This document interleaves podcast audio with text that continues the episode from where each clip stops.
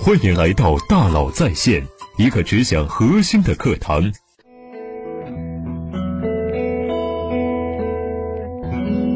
你好，欢迎来到大佬在线。今天呢，主要和大家聊一聊商战中的病例法则。最近呢，和企业家交流新冠肺炎疫情后的市场打法，我听到了两种极端想法：一种是对未来半个月甚至是一到三年的市场缺乏信心，所以想停止投入，静观其变；另一种是看好疫情后的市场，认为消费是被暂时压抑的，一旦恢复正常，将释放惊人的消费力，出现报复性消费。所以，这些企业家积极投入，扩充产品线，增加新品牌，抢夺更多的媒介资源，拓展自己的生意版图。我认为呢，以上两种极端的做法呢，都存在一定的问题。前一种，守好自己的钱袋子，按兵不动，可能本该属于你的机会呢，由于投入不足，反而被对手抢先。后一种呢，因为同时想做的事情太多，兵力分散，尤其是在不确定增强的情况下呢，自己。还在添加不确定性，主业还没有搞好，副业成了拖累。也就是说，兵力不足与兵力分散同样可怕。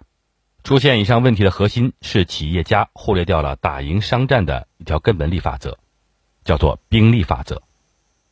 为什么我们在今天要继续去强化聚焦这个概念呢？我现在手里拿着一个红色气球，代表市场，我用拳头去打这个红色气球，很难将其击破。也就是说，现在有一家资质一般的企业，实力也一般，就像目前市场上成千上万的中小企业一样。他打开一个市场、创建一个品牌的难度，就像我用拳头去击打这样红色气球一样。但是，如果我把力量集中到一个点上，比如我拿一根针去刺这个气球，会发生什么呢？肯定气球是破了。这就告诉我们，即使我是一家资质平平的企业。如果我能做到像针尖一样去聚焦，也能打开一个全新的市场。这就是针尖战略。谁把针尖战略发挥到了极致呢？华为。今天无论是 B to B 市场，还是在传统的消费类市场上，竞争的难度都在加大。这就意味着资质平庸的公司呢，很难再开创出一个成功的商业帝国。传统通信设备全球的霸主，之前是西方的企业，今天是我们的中国的华为。华为从代理全球通信设备的经销商起步，基础并不好。华为是如何做到的呢？华为的针尖战略。在访谈任正非时，他提到了华为制胜的秘诀是：我们只可能在针尖大的领域里领先美国公司。如果扩展到火柴头或者是小木棍那么大，那就绝对不可能实现这种超越。华为起步阶段的针尖是小型交换机。华为把代理销售取得的点滴利润几乎全部集中到了研究小型交换机上，取得了局部突破以后呢，逐渐取得了技术的领先和利润空间的扩大。技术的领先带来机会和利润，他们将积累的利润投到交换机的升级换代产品的研究开发中，如此周而复始，不断改进和创新，实施兵力集中战略，帮助华为实现了腾飞。从一九八七年成立之初。数十人的小公司发展到今天，在全球运营商市场份额保持领先优势，可以说是兵力集中创造了今天的华为。二零一九年，华为实现全球销售收入的八千五百八十八亿元人民币，净利润六百二十七亿元人民币。取得这么大成绩的背后，就是聚焦力量的体现。我们通过研究全球大量企业的实践案例，发现无论是在特殊时期还是在正常时期。导致企业失败的第一大因素就是兵力分散，在经济大好、大势明朗的情况下呢，企业冒进为自己埋下祸根，最终企业会沉寂下去。在经济危机、贸易全球化受阻等不可控的因素恶劣经营环境下呢，品牌延伸、多元化发展同样会扼杀品牌成长的良好势头。我们先来看第一个多元化发展，第一种导致分散兵力的做法就是多元化发展，多头出击，战线过长，导致失败。多元化发展，企业失去了焦点。我们不得不承认，随着时间的推移和技术的发展，未来的商业世界，各个领域和行业里的参与者会越来越专业化。真正强大的企业和公司是专业化的公司，而不是通才企业。千万不要认为多元化发展是大企业的专利。我们每年接触几百位学员企业，大量的中小企业甚至是创业企业都在采用多元化发展的思路，美其名曰“东方不亮西方亮”。比如说，一家做烤鱼的餐饮企业，还做烧饼、冒菜、酒吧；一家做火锅油碟的企业，他们还做菜籽油和芝麻油。我们总结下来的规律是：公司产品越多，涉猎的市场越多，合作伙伴越多，经营越负责，挣的钱就越少。我们看一个聚焦案例：全球第一汽车玻璃品牌福耀汽车。今天的福耀，每三辆中国汽车中有两辆使用福耀玻璃，产品占全球市场的百分之二十五。福耀玻璃为宾利、奔驰、宝马、奥迪、通用、丰田、大众、福特、克莱斯勒、日产、本田、现代、菲亚特、沃尔沃、路虎等世界知名品牌以及中国各汽车厂商提供全球的 OEM。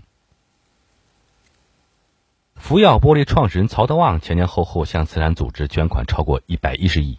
他曾经在二零零五年写过一本自传《心若菩提》，其中里面有一个章节是“益友赠书”，讲的是他的一位台湾朋友送他一本繁体字的聚焦。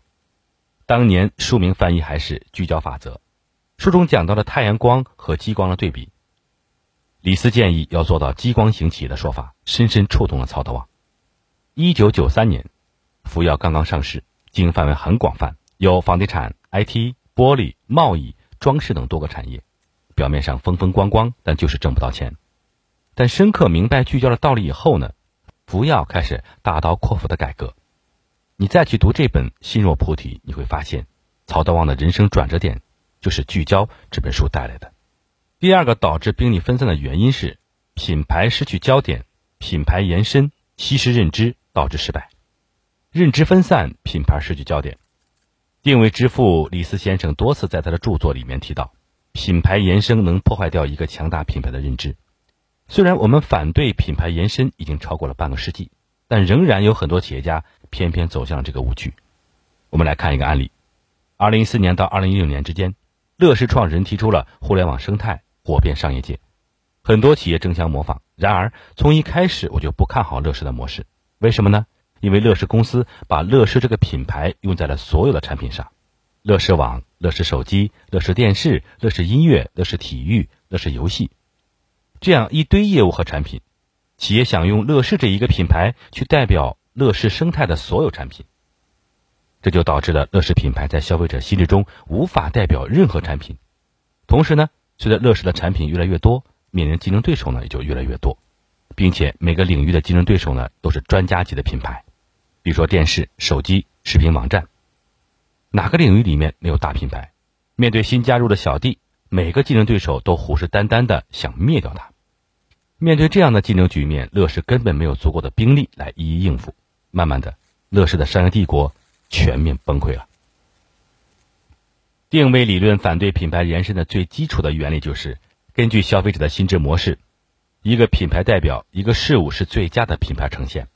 但品牌管理者往往认为，这个品牌之所以有价值，是因为品牌本身的价值。品牌错误的延伸实践和根深蒂固的观念，影响着一大批中国企业，这也就造就了一种奇特的市场现象：在不需要更多产品的市场上充斥着延伸品牌，而在需要新产品的市场上却缺乏新品牌。无论是在人类两千五百年真实的战争史中，还是两百年的商业竞争史中。兵力法则都处于根本性的地位。我们先来看真实的战争。强大的军队战胜弱小的军队，本该是一条再普通不过的常识，但由于我们被文学作品、影视作品所误导，总想着以少胜多的英雄故事，殊不知那些传奇的英雄仅仅存在于童话故事里。《战争论》作者克劳塞维茨，一位热爱康德哲学并亲临前线打仗的步兵士官。先后研究了一百三十个战例，包括自己经历的战争以及观察的战争，总结出打赢一场战争的关键，必须在决定性的地点投入尽可能多的军队进行去战斗。西方战神拿破仑在总结兵力原则时曾说：“数量上处于劣势的军队，其战争艺术在于进攻点和防御点上投入比敌军更多的兵力。”中国古代兵圣孙子说过：“众寡之勇者胜，故用兵之法。”十则为之，五则攻之，倍则分之。敌则能战之，少则能逃之，不弱者则能避之。离我们更近一点的解放战争，毛主席在解放军作战十大纲领里说过：每战集中绝对优势兵力，两倍、三倍、四倍，有时甚至五倍到六倍于敌，四面包围敌人，力求全歼，不是漏网。接下来呢，我们再来看看真实的商业企业从成长到衰亡的普遍规律。研究企业成长的轨迹，我们会发现一个规律：成功的公司在起步时往往高度聚焦于一个产品、一种服务、一个品牌、一个市场。但取得一定成功之后呢，公司会失去聚焦，开始分散兵力，进入更多的市场，于是推出更多的产品、更多服务、更多品牌，针对更多市场开展全线作战。因为它涉足的市场太多，提供的产品或服务太多，从而导致了公司失去了方向、目标和动机。当初设置的公司使命宣言成了一纸空文。大多数职场人士都有这样的经历：公司起初一切看起来都很好，早期的产品或服务因为聚焦获得巨大成功，公司发展前景势头非常好，前途充满了希望，股票价格也一飞冲天。这个时候，公司也创造了很多拓展业务的机会。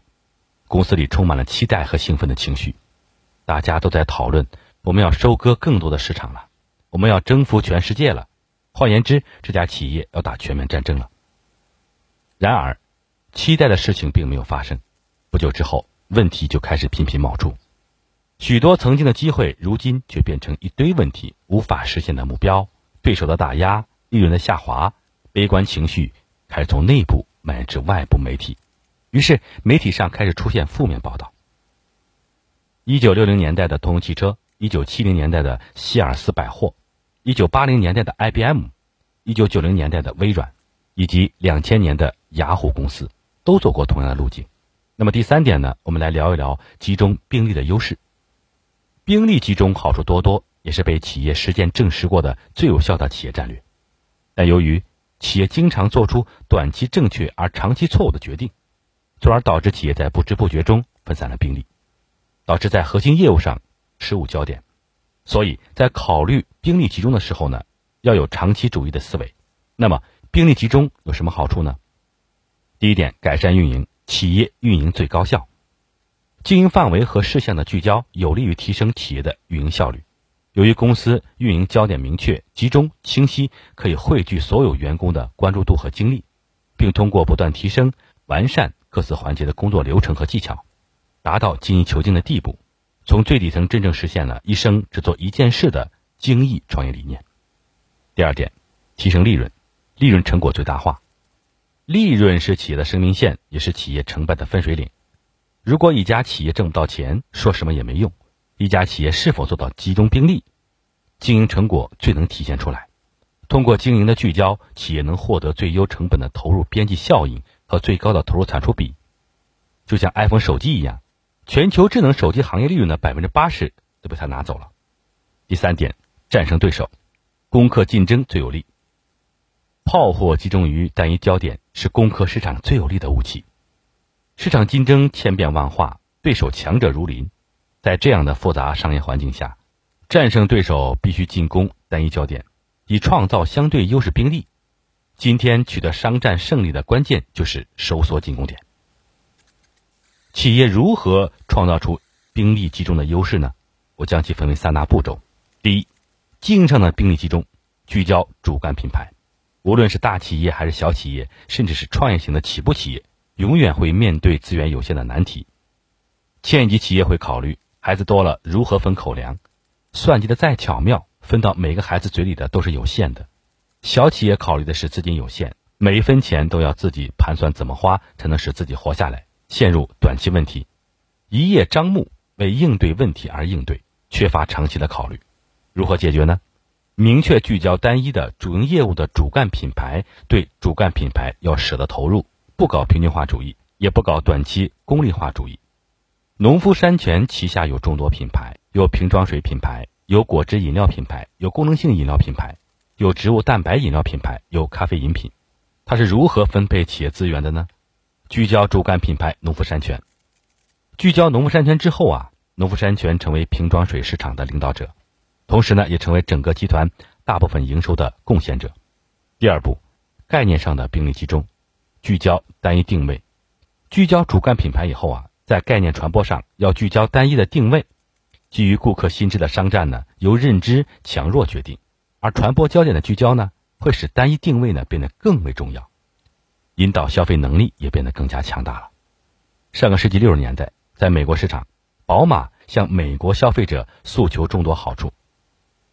宝马的车省油、安全、稳定、耐用、动力等等，显然这些诉求呢，没有一个能进入消费者心智。到了七十年代，宝马改变了自己的战略，集中兵力。诉求驾驶的乐趣。当宝马集中于单一定位概念时，这个定位概念在客户心智中发挥了重要作用，成为宝马在美国市场重要的战略。时至今天，驾驶的乐趣的定位依然奏效。第三步，市场上的兵力集中，聚焦单一市场。收缩市场的目的不是自废武功，而是主动创造更大的市场可能性。通过市场的兵力集中，企业可以达到吃透某一个。单一市场的目的，战略的精髓就是舍弃。最后，企业可以利用单一市场上取得的成功，利用光环效应、滚雪球式的发展。安徽有家酒企叫轩酒，相对于其他企业呀，轩酒的兵力呢相对薄弱，没有办法与强大的竞争对手在全国范围内抗衡。轩酒虽然知道自己有多大的能力，因此选择集中兵力聚焦单一市场——安徽市场，这是非常有效的战略。聚焦安徽市场之后呢，轩酒很快就成为安徽七十元白酒市场中的领导品牌。但企业要做到聚焦，不是直接砍掉产品。很多企业普遍存在这个误区：聚焦就是马上砍掉多余产品、多余的服务。我要提醒大家的是，为了聚焦而聚焦不可取，风险很大。其实，从企业意识到聚焦的重要性到做到聚焦，还有段路要走，因为聚焦是有风险的。没有人能判断你选择的焦点是否符合未来的成长趋势。通常更好的做法是先立后破，将资源集中到更有前景的产品上，看它是否在市场上有竞争力，是否可以在未来承担更大的责任。企业通过运营层面、定位层面、市场层面的状态，如何判断是否达到兵力集中的状态？这要根据不同的商战目标而定。如果你是为了打败某个市场上的对手，那你要明确了解对手的资源情况。如果你是在开创全新的一个市场，那就要全力狂奔，一头扎下去。打赢对手，关键是兵力法则。是否能获得兵力集中的优势，要看看你的各方面投入是否高于对手。提到酸梅汤，大家心中出现哪个品牌呢？相信答案呢，大多数应该是康师傅。的确，康师傅是酸梅汤的领导品牌。其实一开始并不是这样的局面。二零零七年呢，燕京集团开始规划酸梅汤这款产品。一开始呢，仅在北京市场上运作，取得了不错的成绩。但仅在北京市场显然不能满足燕京集团的胃口。二零零八年，燕京集团旗下的九龙斋开始在全国推广，这一动作惊动了饮料巨头康师傅。相比于燕京集团，康师傅的兵力更加雄厚，特别是在饮料领域的兵力。二零零九年，康师傅全面发力酸梅汤。在全国所有的市场渠道全面铺货，在广告的投放力度上也全面压制九龙斋。这样的局面呢，没有僵持多久，九龙斋就宣布全国战略失败，收缩市场，继续回到北京市场。在酸梅汤的竞争中呢，九龙斋虽然具有先发优势，但是康师傅的兵力优势弥补了时间上的短暂劣势。最终，兵力优势的企业在市场竞争中发挥了更大作用，成为酸梅汤的领导品牌。面对一个新的市场呀，一家企业推出新品类，创造一个前所未有的需求，这个时候，企业需要立刻进行一场闪电战，投入力所能及的资源，全力抢占，不用考虑供给量是否超支，只考虑是否能在市场上抓住这个机会。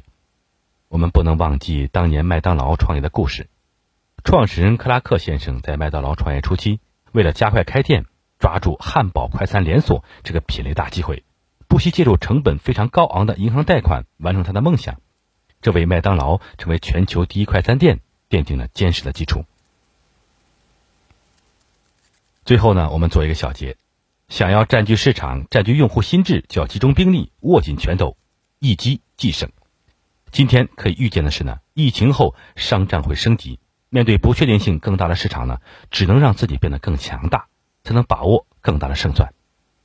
最后呢。我用任正非的一句话作为结束语：我认为拳头握紧才有力量，分散是没有力量的。所以说，我们要踏踏实实的沿着有价值的点撕开口子，而不要刚撕开两个口子就把这些兵调去另外一个口子。那样的话，你就是成吉思汗，你就是希特勒。你们想占领全世界，你们分兵多路，最后必然是死亡。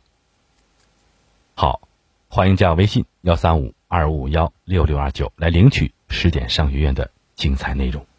感谢您的收听，咱们明天见。